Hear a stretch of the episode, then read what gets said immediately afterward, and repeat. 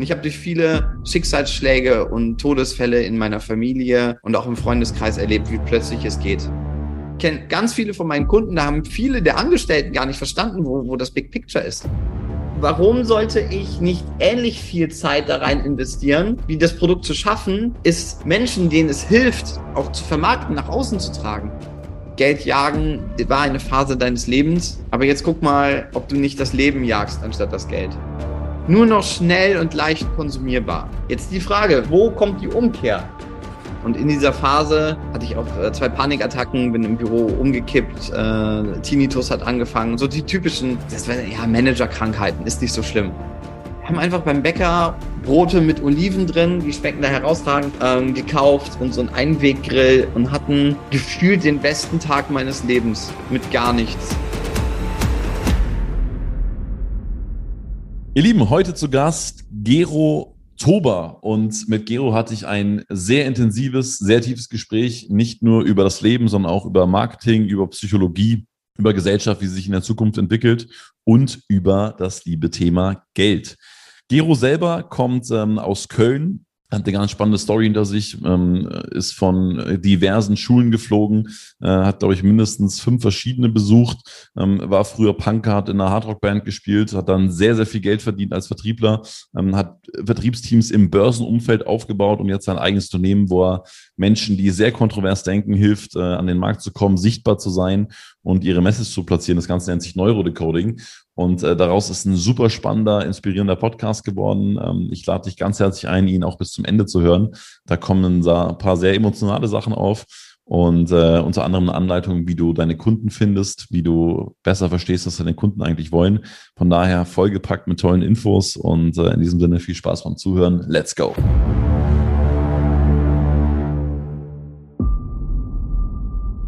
Bist du selber so ein Mensch, der, der das schafft, äh, viel zu denken und sich viel Zeit zu nehmen und wenig ablenken zu lassen? Mm, ich glaube, ich, ich, ich steche da nicht, also für mein Empfinden steche ich da jetzt nicht aus der Masse heraus. Bei mir ist irgendwie alles anders. In meinem Business-Alltag ist alles anders als bei allen anderen Unternehmen. Das wäre Quatsch, glaube ich, das zu behaupten. Was ich mit der Zeit gelernt, dann wieder verlernt, wieder gelernt und wieder verlernt habe, ist zu gucken, was mache ich mit meiner Zeit. Also 1000 Euro zu verbrennen oder 10.000 Euro zu verbrennen oder 100.000 Euro zu verbrennen, also in irgendwas zu investieren, was sich nicht gelohnt hat, die kriegen wir wieder verdient. Irgendwie kriegen wir, wenn wir smart sind, vielleicht auch durch den Schmerz, den Antrieb, die wieder zu verdienen. Aber die sechs, acht, zehn, zwölf, 16 Stunden Arbeitstag, die du hast, die hast du einmal und dann sind sie weg. Und ich habe durch viele Schicksalsschläge und Todesfälle in meiner Familie und auch im Freundeskreis erlebt, wie plötzlich es geht. Und dann ist es weg. Das, dann ist, du kannst es nicht wieder zurückholen. Es ist verloren. Und wenn ich mir mal so die Stunden ausrechne, wie lange ich jetzt auf der Welt bin und mal ausgleiche, wie viel habe ich damit jetzt mit Instagram verbracht oder mit Facebook oder mit TikTok oder mit irgendeinem Blödsinn, der mir eigentlich gar nicht gut getan hat, der nur so ein Dopamingift war, äh, dann hätte ich doch lieber die Stunde investiert, smart über mein Business nachzudenken, oder? Hm. Oder die richtigen Entscheidungen zu treffen.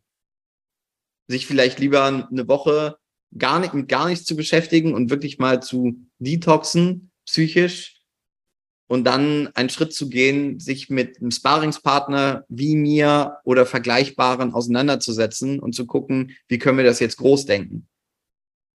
Ja, spannend. Da würde ich ganz gerne mal drauf einhaken, weil ohne da jetzt so ins, ins, ins Detail gehen zu wollen, aber vielleicht kannst du das nochmal kurz ausführen, wie sich dein Verhältnis zu, zu Zeit verändert hat, weil es ist ja immer so, also rational sind einem die meisten Sachen ja bewusst, ne? Also dass Zeit wertvoll ist und dass es endlich ist und so weiter und so fort. Und gleichzeitig möchte man ja auch nicht immer mit Schmerz den Dingen bewusst werden. Ne? Also Du, du möchtest ja keinen Todesfall haben, um zu merken, dass Zeit noch wertvoller wird. Ist meistens ähm, aber leider so, ja. Ich sehe es ich sehe es für meine Kunden so. Die, der Großteil meiner Kunden, na, eigentlich alle meiner Kunden, nicht nur eigentlich, alle meine Kunden ähm, sind Leistungsunternehmer. Die haben ein Produkt, mit dem sie was bewegen, wo sie wirklich dahinter stehen. Die haben eine Liebe und eine Leidenschaft und ein ehrliches Interesse an diesem Produkt. Und die arbeiten sehr viel damit. Und die sind manchmal in dieser Falle, dass sogar eigene Mitarbeiter gar nicht verstehen, wie viel Liebe zum Detail und Entwicklungsarbeit und Leidenschaft tatsächlich dahinter steckt, weil es nicht kommuniziert ist, weil es nicht klar ist. Dass eigene Mitarbeiter im Sales oder in der Beratung manchmal gar nicht das Empfinden und das Gefühl haben, wie cool diese Leistung eigentlich tatsächlich ist, die das Unternehmen bringt. Und sie transportieren das nicht im Marketing und sie erreichen damit ihre Zielgruppe nicht oder Kunden. Warum sollte ich nicht ähnlich viel Zeit da rein investieren, wie das Produkt zu schaffen, ist Menschen, denen es hilft, für die es einen Nutzen hat, auch, auch zu vermarkten, nach außen zu tragen die frohe Kunde in die Welt hinauszutragen. Weil egal wie geil dein Produkt ist, meine, meine, mal angenommen, äh, du entwirfst eine Pille, mit der machst du Weltfrieden, Krebs, AIDS äh, und Hunger und alles stillt das. Und du hast die entworfen, die liegt bei dir zu Hause. Aber du erzählst niemandem davon. Und du hast 50 Jahre entwickelt, dein ganzes Leben. Du, du bist zweimal geschieden, die Kinder reden nicht mehr mit dir, alles, weil du die ganze Zeit gearbeitet hast an dieser Pille. Mhm. Und du, du erzählst es aber niemandem. Welchen Wert hat die denn tatsächlich? Keinen, weil sie keinem geholfen hat. Wenn du als Unternehmer ein Produkt hast, was Menschen hilft, dann ist es doch deine Pflicht, rauszugehen und es den Menschen erlebbar und kaufbar zu machen, damit sie diese Hilfe überhaupt annehmen können. So, hätte ich das mal vorher gewusst. Den Satz kennt jeder. Ja, dann helft den Menschen, dein Produkt jetzt zu verstehen. Und nicht irgendwann. Kennen wir, ich habe Kunden aus dem ähm, Bereich Steuer und Steuerberatung.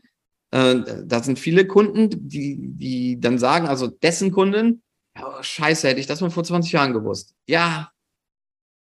Hätte ich das mal vor fünf Jahren gewusst. Ja, da gab es das Produkt schon, also vor fünf Jahren. Es wurde nur nicht vermarktet. Es hätte viel mehr Unternehmen erreichen können. Zum Thema jetzt Steuern sparen, ob das jetzt gut oder schlecht ist, geht auch nicht um äh, illegale, sondern um legale, vom deutschen Staat akzeptierte Steueroptimierung. Das, das wäre meine nächste Frage gewesen. Wo, wo glaubst du, entwickelt sich denn mal gesamtpsychologisch der Markt hin oder, oder Marketing per se hin? Weil es gibt ja super viele verschiedene Ansätze. Ich glaube, wir sind gerade so ein bisschen in so einem Content-Zeitalter, dass man immer mal wieder Schnipsel rausgibt und Dinge aus 25 Millionen ähm, Betrachtungsweisen mit eingeht. Auf der anderen Seite, weil ich gestern im Fußballstadion war, ähm, Fußball anschaue, als ich klein war, gab es, äh, äh, wie, wie hieß das nochmal? Sport am Samstag? Nee, also auf jeden Fall Radio, ne? Ja, ja, die, ja. Die Bundesliga-Konferenz lief im Radio. So, das, das war der Aufhänger. Danach hast du gegiert und hast geschaut, dass du dein Autoradio einstellst und es nicht rauscht, um vom Fußball irgendwas mitzubekommen. Weißt du, was ich meine?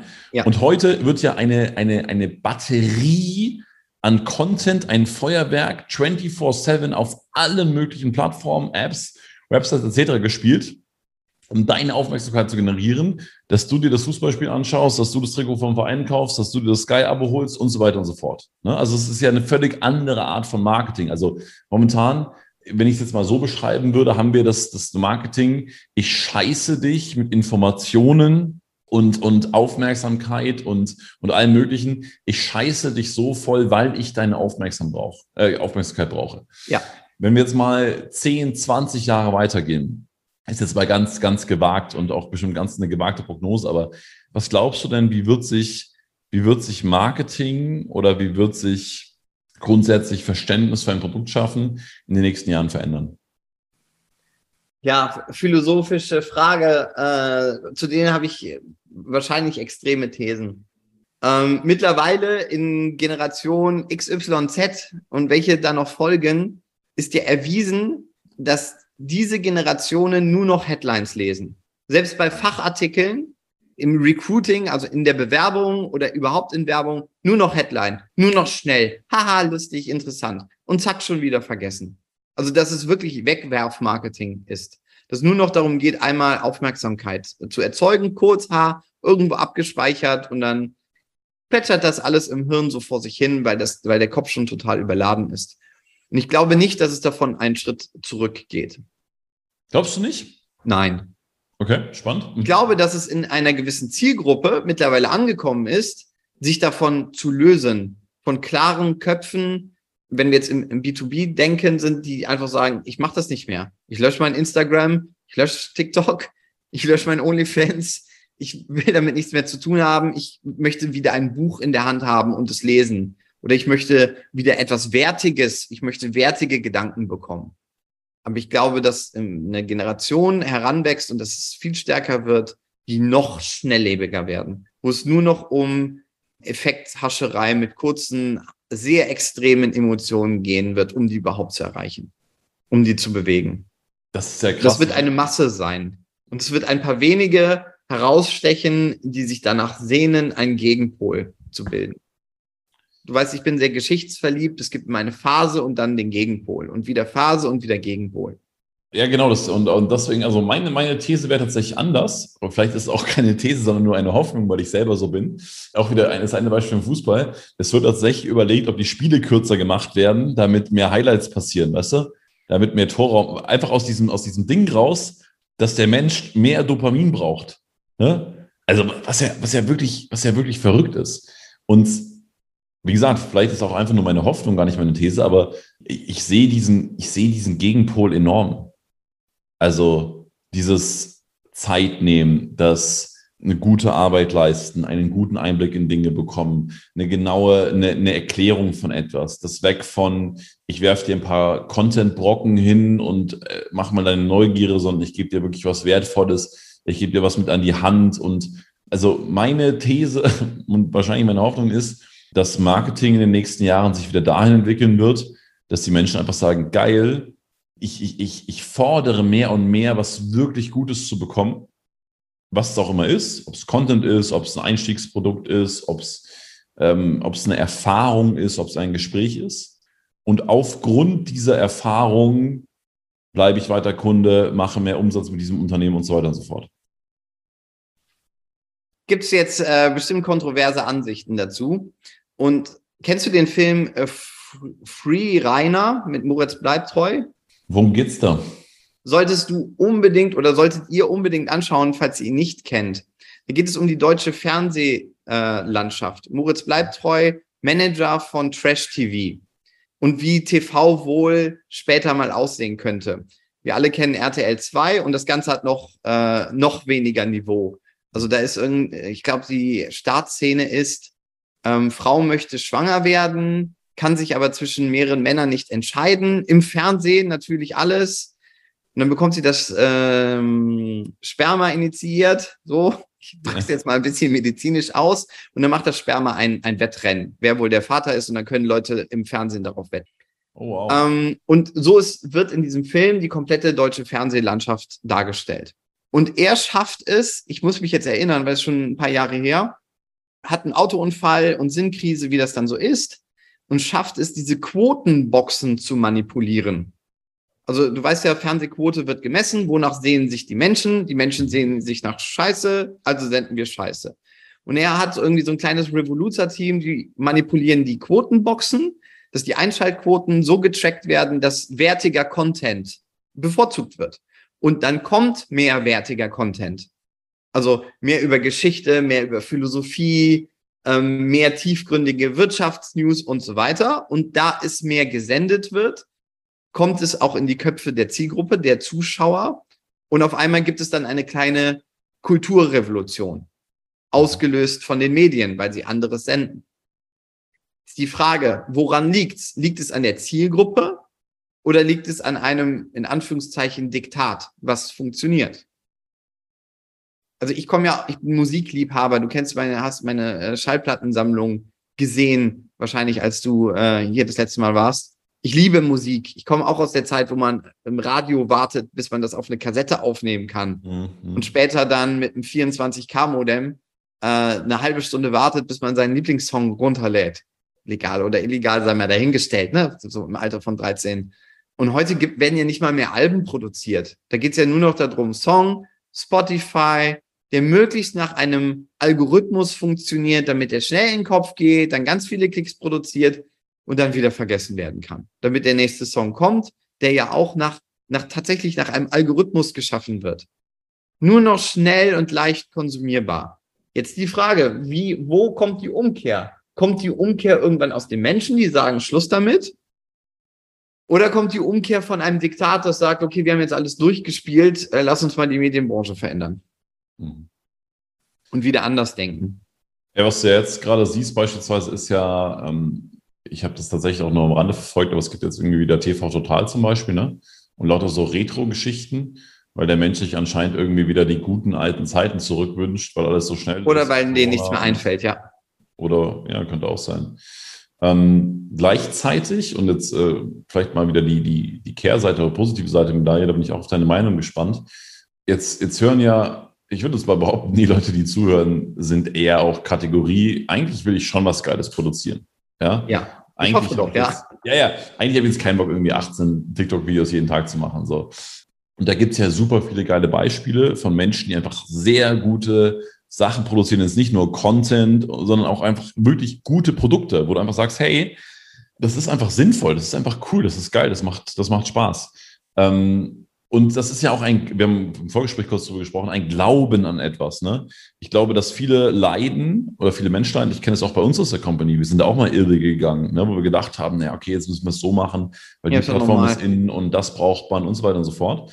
Aber das ist ja das, was, wo man dann innerlich einfach spürt, das ist es nicht, weil du auch irgendwie deine eigenen Werte verletzt. Deswegen, wo siehst du Hoffnung für Menschen, die sagen, naja gut, dann bin ich vielleicht in den ein oder anderen Sachen nicht ganz so schnell oder nicht ganz so hypig, aber ich bleibe meinen Werten treu, ich glaube daran und ich produziere einfach richtig, richtig, richtig gute Sachen, Marketing, Produkte etc., von denen ich einfach überzeugt bin, dass die Zielgruppe sie braucht.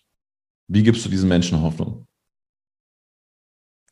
Meine Überzeugung ist, immer bei sich selber anzufangen. Äh, natürlich soll es funktionieren, aber ich möchte meinen Werten, meinen Überzeugungen äh, treu bleiben. Mhm. Und ich würde niemals Neurodecoding äh, jetzt mit TikTok-Influencern bewerben, selbst wenn das einen hohen monetären Erfolg hätte. Ja, mal, mal angenommen, es wäre so. Würde ich nicht machen. Also das ist nicht das, wofür ich stehen möchte. Ich möchte ganz gezielt Leistungsunternehmer äh, ansprechen, die diesen Weg vom Hidden Champion zur gefeierten Marke mit mir gehen möchten. Die wirklich was, was auf dem Kasten haben, die wirklich eine Emotion in ihrem Produkt spüren.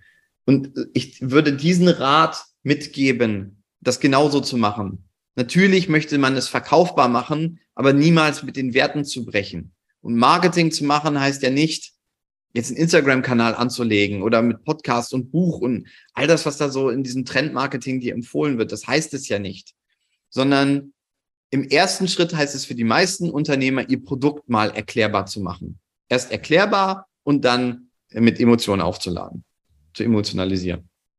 Das ist der erste Schritt. Und das nicht das Marketing ist ja auch, wie sehen meine Angestellten das Produkt und die Dienstleistung? Wie verkörpern die das? Wie tragen die es nach außen? Wir alle kennen Unternehmen, wo du sagst, boah, damit die Mitarbeiter, die lieben das, weil es eine Botschaft, weil es eine Mission gibt. Die riechen und atmen und schmecken und fühlen und aus jeder Pore kommt heraus. Die haben das verstanden. Und das ist in ganz vielen Unternehmen nicht so.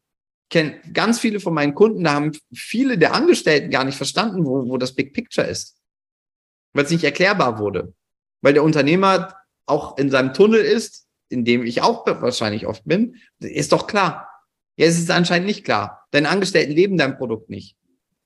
In, in deiner Broschüre, an deinem Messestand, in deinem Online-Marketing, auf deiner Landingpage, auf deiner Website oder, oder, oder, oder wird nicht spürbar, erlebbar, was du machst. Ich weiß, das ist, hört sich viel nach Feenstaub an. Man kann es auch nicht konkret fassen, weil es von Fall zu Fall einfach unterschiedlich ist. Das ist einfach ein Prozess, den ich mit meinen Kunden gehe. Und daran auch zu glauben, das zu tun, weil die mhm. Vorteile einfach massiv überwiegen. Ja. Eine gemeinsame Identität zu schaffen. Ich habe eine ganz spannende Referenzerfahrung gemacht dieses Jahr, Gero, dazu. Ähm, eine wirklich spannende Referenzerfahrung, weil, sagen wir mal so, bei einfach Umsatz beraten wir Vertriebsteams ne, und wir bauen die auf. Und es gibt natürlich, äh, letztendlich ist Vertrieb eigentlich sehr einfach. Ne? Du willst letztendlich Geld verdienen und du willst Umsatz machen. Und natürlich haben wir Kunden, die das als, als First Wunsch haben ne? und sagen, hey, ist mir scheißegal wie, mehr Leute und Gas geben und mehr Umsatz und rein. So, cool. Können wir, machen wir gerne. Und ich war auch die letzten Jahre sehr darauf geframed, ne, dass ich einfach jemand bin oder wir als Company jemand sind, die anderen Kunden, Menschen dabei helfen, mehr Geld zu verdienen. Und dieses Jahr haben wir das erste Mal ähm, Kunden gewonnen, die aktiv davon weggegangen sind. Also sie gesagt haben, ja, natürlich ist uns wichtig und wir wollen mehr Umsatz machen, wir wollen noch deutlich mehr Umsatz machen. Die auch die größten Ziele hatten dann gesagt, hey, wir wollen eigentlich von fünf Vertrieblern auf 20, 30, 40 hoch. Aber uns ist vor allem wichtig, dass wir geile Strukturen haben, dass die Leute gut arbeiten können, dass wir sehr gute Prozesse haben, dass es nach unseren Werten funktioniert, dass unser IT-System dahinter Sinn macht. Weißt du? Ja. Und das fand ich total, also habe ich selber gemerkt, boah, krass, ich bin selber total verschlossen oder in der Bubble. Ich dachte, okay, nur weil nur weil es vielen Kunden sagen, okay, Umsatz in der First Stage, was total klar ist und auch, auch nachvollziehbar. Das, das war eine total spannende Referenzerfahrung, da Leute zu haben, die gesagt haben, nee, uns ist diese Basis und uns dieses Fundament und die, die Strukturen, die Prozesse und die Wurzeln sind uns einfach super wichtig. Das fand ich unternehmerisch enorm erwachsen und habe ich, habe ich bisher noch recht wenig erlebt. Ich glaube, das kommt dann auch mit deiner Kundengruppe. Umso größer und reifer natürlich auch deine Kunden werden, umso mhm. reifer dein Unternehmen wird, umso mehr haben Unternehmer verstanden, dass Umsatz Kopfschmerzen nicht heilen. Weil ein System, ein Prozess nimmt dir Kopfschmerzen. Es nimmt all diese Ausnahmefälle raus. Ne? Also wenn alles mhm. immer individuell und immer Ausnahmen und hier nochmal geschoben und da nochmal gemaggelt, wie man bei uns in Köln sagt, äh, gemaggelt und geschoben und nochmal Irrweg und für jeden nochmal neu gedacht. Wenn das alles nach dem System läuft, dann ist eine Maschine ein, ein klarer Ablauf, an dem ich nicht mehr nachdenken muss und das funktioniert. Ja, wenn es manchmal ruckelt, dann äh, drücke ich Reset, ziehe einen Stecker rein, raus, dann läuft das schon wieder. Spaß beiseite, jetzt IT-Metapher, äh, ja. Aber das ist ja das eine. Es läuft einfach reibungsloser, ich muss mich weniger kümmern, ich kann mehr an, an meinem Unternehmen arbeiten, ich kann aber auch einfach mehr Mensch sein. Und ich denke auch, dass in den großen Teil der Menschen eine Sehnsucht gibt, dass Mechaniken funktionieren. Hm. Ja, safe. safe. Und dass diese Sehnsucht später wieder rauskommt, wenn schon ein gewisses Umsatzplateau einfach da ist. Habe ich auch sagt, bei. Jo, passt für ja. mich cool. Und jetzt würde ich gerne aber mal so richtig zeigen, dass ich es drauf habe. Das ist der eine Part. Und der mhm. andere, also dass noch mehr drin ist und dazu brauche ich das. Und auf der anderen Seite, ich will nicht immer nur Händchen halten und, und Tränen trocknen und immer noch hier und da und da. Kann das nicht einfach wie eine, ein Schweizer Uhrwerk ineinander übergreifend funktionieren?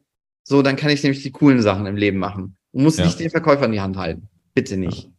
Das ist spannend, weil das ist auch so die Evolution, ne? dass, dass du irgendwann merkst, dass Umsatz super ist dass Umsatz mit System aber ultimativ ist, ne? weil es dir einfach Zeit gibt und Ruhe gibt und Planbarkeit gibt und eine gewisse Berechenbarkeit gibt. Und äh, das discovern viele. Aber gut, Gero, ich habe noch zwei Sachen. Ja. Ich habe einmal noch kurz, ähm, beziehungsweise eine sehr große, wichtige Frage für dich, nämlich, äh, was bedeutet denn Geld für dich? So, da liegen einem natürlich die Klischee-Antworten erstmal auf, auf der Zunge, ne? Freiheit. Und kannst, kannst, kannst, kannst deine Antworten geben. Ähm, ja, genau, damit es eben jetzt keine Klischee-Antwort wird, grübe ich mal, was bedeutet äh, Geld für mich? Geld ist für mich erstmal etwas, was, was ein Wert, den man jeder individuell dem zumessen kann. Mhm. Ähm, Geld ist für mich eher ein Werkzeug, ist vielleicht eine Klischee-Antwort, ähm, um meine Fantasien wahr werden zu lassen. Mhm. Und Geld ist für mich ein Werkzeug, mir selbst einen Rahmen zu geben, die beste Version meiner selbst zu sein, aber vor allen Dingen der zu sein, der ich bin. Mhm. Umso weniger Geld, umso mehr muss ich mich, so meine Erfahrung, ja, ich komme aus, äh, bin ja unter nicht so guten Verhältnissen äh, aufgewachsen, groß geworden teilweise. Umso weniger ich hatte, umso mehr musste ich mich anpassen umso mehr ich hatte, umso mehr konnte ich sein, wer ich bin. Das ist meine Referenzerfahrung dazu. Mhm. Gab's, Was für meine Kunden mega ist, weil die kriegen einfach dann the real thing. Ja, safe. Ähm, sag mal, gab es bei dir irgendwo eine, ja, so eine Schlüsselerfahrung oder wo du sagst, da hast du innerlich sowas über Geld verstanden, kognitiv oder, oder im Herzen einfach, wo du gesagt hast, das, das, das, das hat mich geprägt oder hat es bei mir Klick gemacht? Ja, und zwar habe ich, äh, für die, die es nicht wissen, Vertriebsteams im Börsenbereich aufgebaut. Ähm, teilweise auch auf Zypern, habe auch dort gelebt. Ich weiß, Zypern hat im Börsenumfeld einen sehr, sehr schlechten Ruf, ist auch berechtigt. Ähm, die Firma, mit der ich aber gearbeitet habe oder für die ich gearbeitet habe, die sind schon hart, aber nicht grau oder illegal. Und da geht es nur ums Geld, Geld, Geld, Geld, Geld. Und in dieser Phase hatte ich auch äh, zwei Panikattacken, bin im Büro umgekippt, äh, Tinnitus hat angefangen, so die typischen, das war ja Managerkrankheiten, ist nicht so schlimm, ne? Hm, verrückte Welt. Zähne kaputt kauen im Schlaf und dann so eine Beißschiene tragen und so weiter.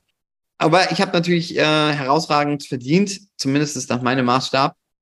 Äh, konnte mir Immobilien kaufen und Uhren und Auto und, und den ganzen Krempel, nachdem ich mich sehr lange gesehnt habe den ich aber eigentlich gar nicht benutzen konnte, weil ich gar keine Zeit dafür hatte und bin darüber krank geworden. Ähm, und das dann noch Anfang 30, das ist eine unangenehme Situation. Und ich war mit meiner Frau am Strand in Zypern, in Kurion. Das ist jetzt kein Traumstrand Malediven, sondern ist eigentlich eher Schotter. Aber glasklares Wasser, da ist niemand und oben auf dem Berg siehst du das Haus des Achilles. Du kennst meine äh, Geschichtsliebe, ja. Allein das hat mich schon gepackt. Das war emotional für mich. Mhm. Wir haben einfach beim Bäcker äh, so, ein, so ein paar Brote mit Oliven drin, die schmecken da herausragend, klar, äh, Griechenland, ähm, gekauft und so ein Einweggrill und hatten gefühlt den besten Tag meines Lebens mit gar nichts.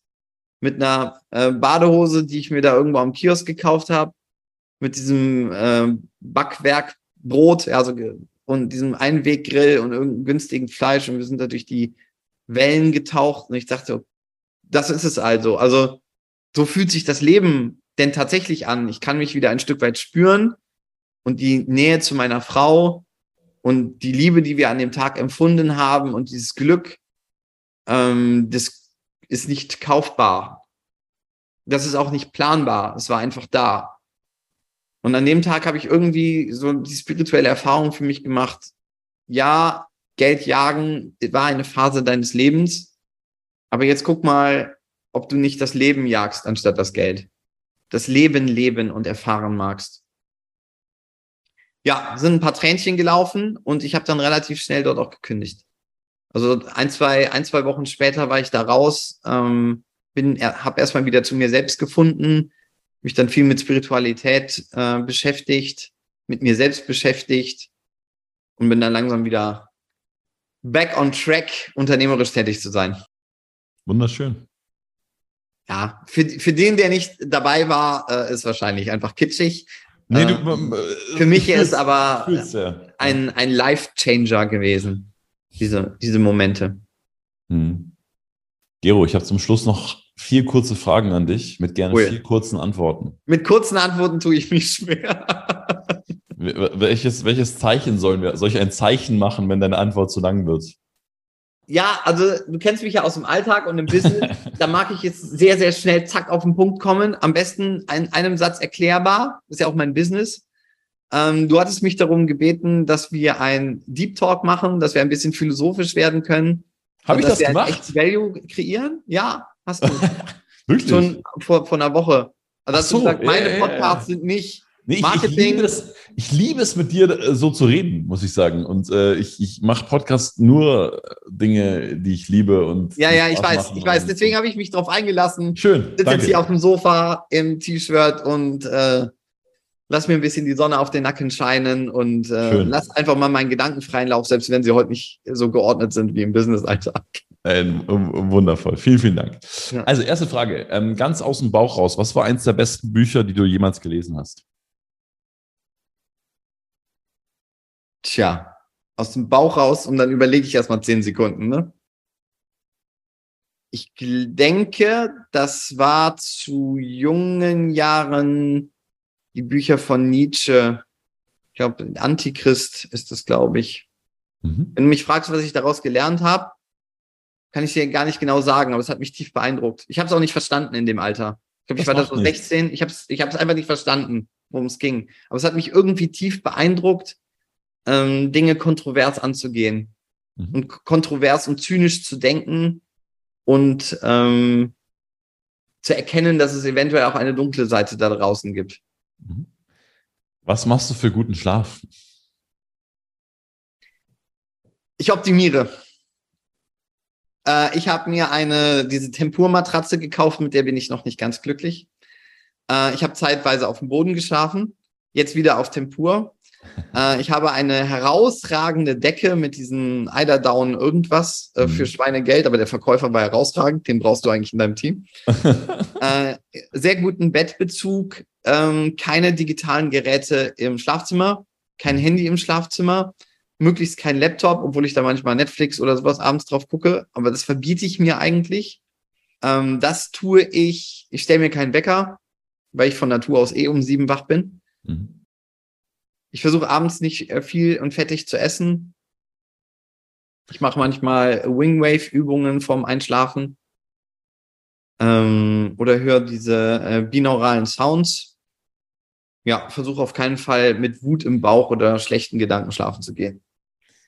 Gibt's eine Sache, die du also ich, ich, ich frame vielleicht mal kurz die Frage. Also ähm, ich glaube ja, dass grundsätzlich alles im Leben so passiert, wie es passieren soll, sonst äh, ist man nicht da, wo man gerade ist und das ja. ist auch alles gut. Ähm, trotzdem glaube ich, dass es unternehmerisch oder im Business immer Sachen gibt, die man im Nachhinein hätte anders machen können. Gibt es eine Sache, die dir einfällt, wo du sagst, hättest du im Nachhinein definitiv anders gemacht? Nein. Also die, die Liste von Sachen, ähm, ich hobel viel, es sind viele Späne gefallen. Und ich habe auch schon Projekte oder auch eigene Unternehmungen schon verschossen. Ist so. Aber ich liebe es, später zu reflektieren. Ich habe neue Erkenntnisse erlangt im intellektuellen Austausch. Und dann zu reflektieren, ey, wenn ich das jetzt weiß, wie hätte ich die Situation damals wohl anders handeln können? Hm. Aber ich brauche die Referenzerfahrung. Ich brauche das von der Schule geflogen zu sein ein paar Mal. Hm. Ich, ich brauche das mal pleite gewesen zu sein und verschuldet und mal nicht zu wissen, äh, woher man jetzt die nächsten Miracoli-Nudeln kaufen kann. Und ich brauche das, dass ich mein ähm, eines Business mal äh, vor die Wand gefahren habe. Also nicht richtig vor die Wand, aber schon an einem Punkt, wo du sagst, okay, weg damit. Hm. Sonst weiß ich ja nicht, wann ich, was, wie es besser geht. Mir fehlt sonst die Fläche an zum Learning. Letzte Frage, lieber Gero. Gern. Was ist die eine Sache, die dir hilft, langfristig äh, fit und gesund zu sein? Ähm, der Gedanke, dass ich nicht früh sterben möchte. Okay, das reicht. Ich habe meine, äh, meine Eltern früh verloren. Äh, Großeltern hatten einen Leidensweg und ähm, geht gar nicht so um mich. Ich möchte nicht, dass meine Frau, meine Freunde und meine Hinterbliebenen sagen, äh, Gero hatte, hat zwar jeden Tag Sparrows gegessen und einen Liter Cola getrunken, ist dafür aber dann mit 60 von uns gegangen. Das ist der Gedanke, der mich motiviert. Schön. Lieber Gero, es war äh, mir ein großes Fest. Es war ein super, super schönes Gespräch. Ähm, Mir war es eine dafür. Ehre, eingeladen zu sein, ja. Hey, total gerne. Also ähm, hat wirklich große Freude gemacht. Ähm, wir sollten es irgendwann mal wieder wiederholen in ein paar Jahren. Ja. Ab jetzt jeden Sonntag eine Folge Podcast. Jeden, jeden Sonntag. Stammgast Gero Tober. Nee, wirklich. Also war, war wirklich großartig. Ähm, ich bin total gespannt aufs Feedback, äh, was nach dem Podcast so kommt. Ähm, schreibt mir auch gerne, wie es euch gefallen hat. In dem Sinne, vielen Dank, Gero. Und äh, ihr Lieben, danke, dass ihr zugehört habt. Und bis zur nächsten Folge. Ja, vielen, vielen Dank. Dankeschön.